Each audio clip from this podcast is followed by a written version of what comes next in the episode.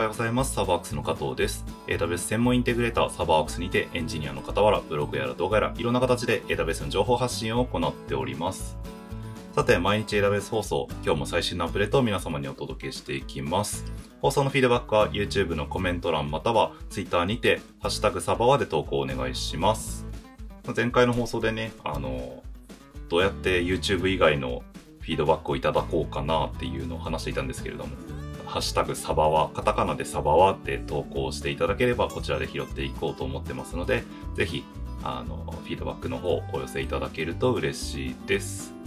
はい。では、早速ですね、最新1日のアップデートを見ていきましょう。今回は6月16日のアップデートになります。で、アップデートの数がですね、今回10件もあってめちゃめちゃ多いので、あの、テンポよくささっとやっていきましょう。では、まずはじめのアップデート。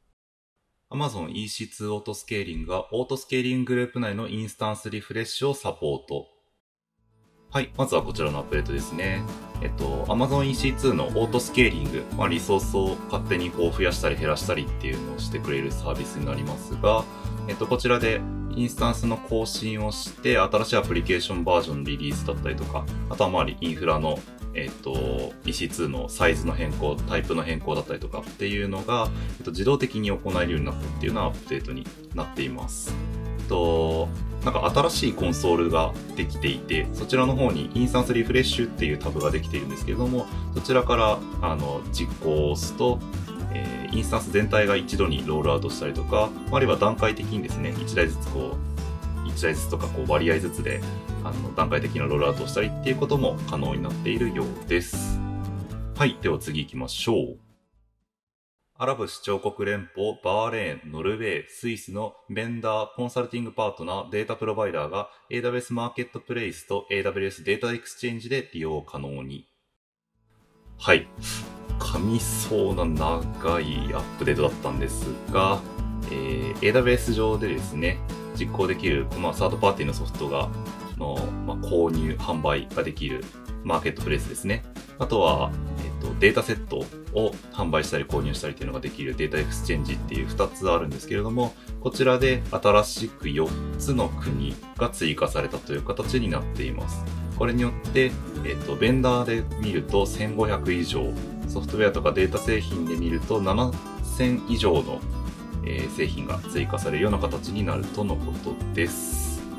はい。では次行きましょう。Amazon ポリーが子供の英語音声の提供を開始。 Text to speech の製品、まあ、あの、テキストの読み上げですね、を行ってくれる製品である Amazon Polly ですが、こちらに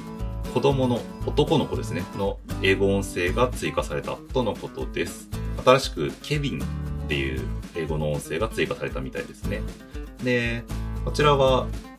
英語音声なので、まだ日本語とかでは使えないんですけれども、バージニア北部、オレゴン、アイルランド、シドニーの各リージョンで利用ができるようです。 Neural text to speech っていう技術、まあ、あのニューラルネットワークの技術を使って作られているようで、まあ、かなり自然な再生ができるようです。では次行きましょう。Amazon ECS キャパシティプロバイダーが削除機能をサポート。はい。今度は ECS のアップデートですね。コンテナのサービスですね。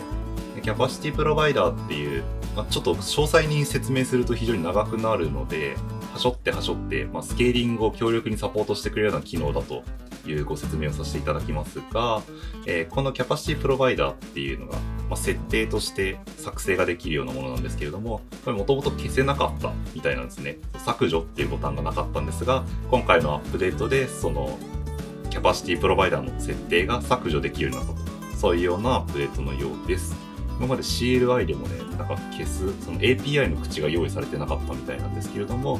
っと、今回その API の口ができたので、マネコン及び CLI で削除が可能になったようです。はい。では次行きましょう。次ちょっと面白そうなアップデートですね。 CloudFormation Guard のプレビューを発表。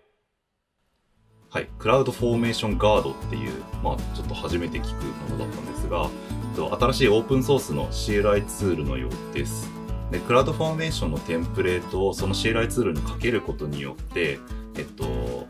まあ、自分で定義したルールに従ってそのテンプレートが正しく想定された通り作られているのかっていうのを確認することができるようなツールになっているようです。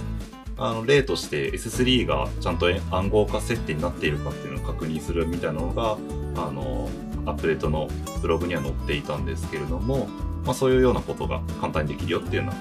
えー、CLI ツールみたいですね。で、同時にラムダにデプロイする用のソースだったりとかっていうのも用意されていたので、えっと、GitHub の方を見てもらえば、そこからあのラムダに乗っけて、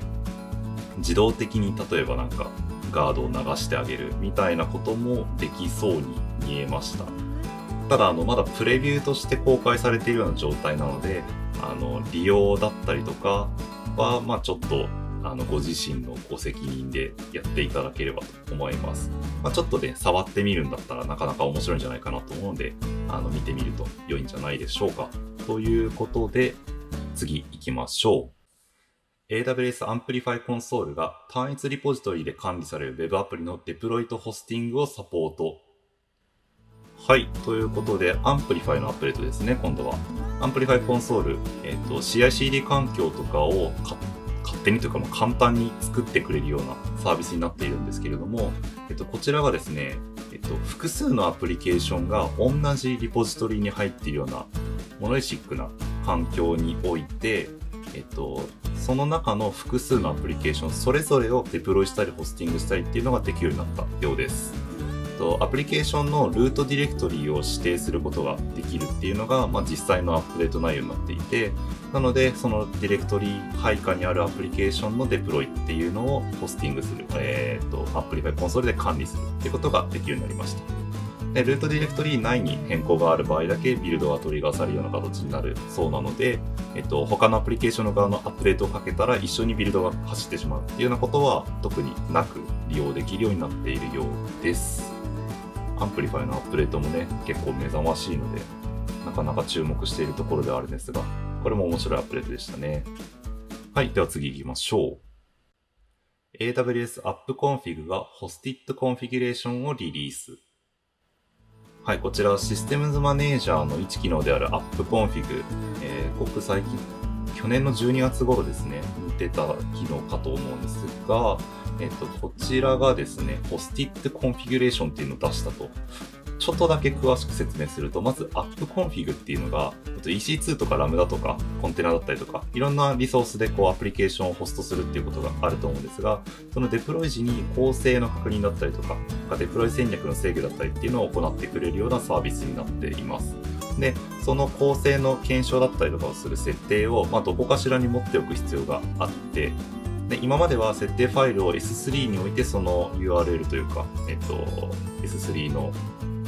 ファイルの場所を指定してあげるっていう形か、あとは SSM のパラメータストアに入れる、あとは SSM のドキュメントとしてその設定を持つっていうような方法があったんですけれども、今回 AppConfig の方で設定をホストしてくれる。えっと、コンソール画面見てあげると、えっと、 Hosted Configuration っていうのが新しくその構成ファイルの置き場所ソースの設定のところにできていて、それを選択してもらうと、インラインでその場でこう、設定を書き込むことができるような画面が出てくるので、あの、ひとまずこう、機能を確認してみたいみたいなユースケースだったりとか、えっと、まあ、こういうことできるのかなっていう検証に使ったりとかっていうのに、まあ、非常に手軽に AppConfig に手を出しやすくなったっていうようなアップデートになっています。はい。では次行きましょう。AWS DataSync がヨーロッパミラノリージョンとアフリカケープタウンリージョンで提供開始。はい、こちらは新しいリージョンで、サービスが使えるようになりましたよっていうアップデートですね。えっと、昨日もミラノリージョン、アフリカケープタウンリージョンでの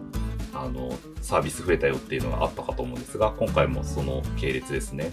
え DataSync、データの移行を簡単に行えるようにするサービスですが、こちらがヨーロッパのミラノリージョンおよびケープタウンリージョン、アフリカのケープタウンリージョンで使えるのかというアップデートになっています。 DataSync 自体は東京リージョンですでに利用可能なので、まあ、使っている方とかもいらっしゃるかもしれませんが、まあ、えー、ミラノとかケープタウンのリージョンもし使うことがあったら使えるよっていうのを覚えておくといいんじゃないでしょうか。では次行きましょう。AWS Lambda から Amazon EFS にアクセスできるようになりました。はい。EFS 共有ファイルストレージのサービスですが、こちらが Lambda から使えるのかというアップデートになっています。すでにコンソールの方に設定は表示されているので、えっと、ファイルシステムの追加っていうのが関数の設定の画面にあるんですが、そちらを押してあげることによって EFS との関連付けを行うことができるようになっています。えー、えっと、ただまあ EFS がそもそも VPC にエンドポイントを用意するようなサービスになっているので、えっと、ラムダがどこかしら VPC と関連づいていること、あと EFS で VPC からラムダ、ラムダから VPC 経由でアクセスが可能なことっていうのが、まあ、条件にはなってきます。まあまあ当たり前っちゃ当たり前ですが、あの、一応そこは覚えておく必要があります。では次、最後のアップデートですね。AWS Certificate Manager が CloudFormation を通した証明書の自動発行機能を拡張。AWS Certificate Manager ACM を CloudFormation を経由して使うときに、え、ー、と、機能が新たに拡張されたよっていうアップデートになります。で、えっ、ー、と、拡張された機能については3つあって、1つは DNS の検証。えっ、ー、と、 Route 53でホスティングしているドメインの DNS の検証が CloudFormation からできるようになったよというのと、あとプライベート証明書の発行ができるようになったよというの。あとは、えっと、CT ログ、 Certificate Transparencyログですね。えっと、証明書発行のログを残しておいて、まあ、不正なこう証明書じゃないよっていうのを検証したりできるようになったにするようなものですが、えっと、こちらのログを残すか残さないかっていうのをクラウドフォーメーションで設定できるようになりましたよっていうようなもの。この以上3つが、えー、クラウドフォーメーションを通して HCM からできるようになったというアップデートになっています。一番最後の CT ログに関してはちょっと使いどころがあんまり分かってなかったんですけど、どうやら開発中の製品とかの、えー、証明書を発行したいっていうような時に、CT ログをオンにしているとドメインの情報とかが全部出てっちゃうの、出てっちゃうというか、ログに残ってしまうので、えっと、そうすると、なんかこういうの作ろうとしてるんだな、みたいな細かい情報とかっていうのがちょっと出ていってしまう。なので、それを防止するような時に、この CT ログの無効化っていうのをするようです。はい。これがクラウドフォーメーションでできるようになったよというのがアップデートになっています。はい、以上、10個ですね。アップデートをご紹介してきました。気になるアップデートなどありましたでしょうか？あの、ちょっと昨日はなかなかこう、専門に寄った感じのものが多かったんですけど、今回は割と皆さんにとって比較的とっつきやすくて、かつ、なかなかこう、嬉しいアップデートっていうのがいろいろあったんじゃないかなというふうに思います。はい。では、2回目 AWS アップデートでした。えー、繰り返しになりますが、フィードバックは YouTube のコメント欄または Twitter にて、ハッシュタグサバを見て投稿をお願いします。また明日放送していきますので、ぜひお聞きいただければと思います。では。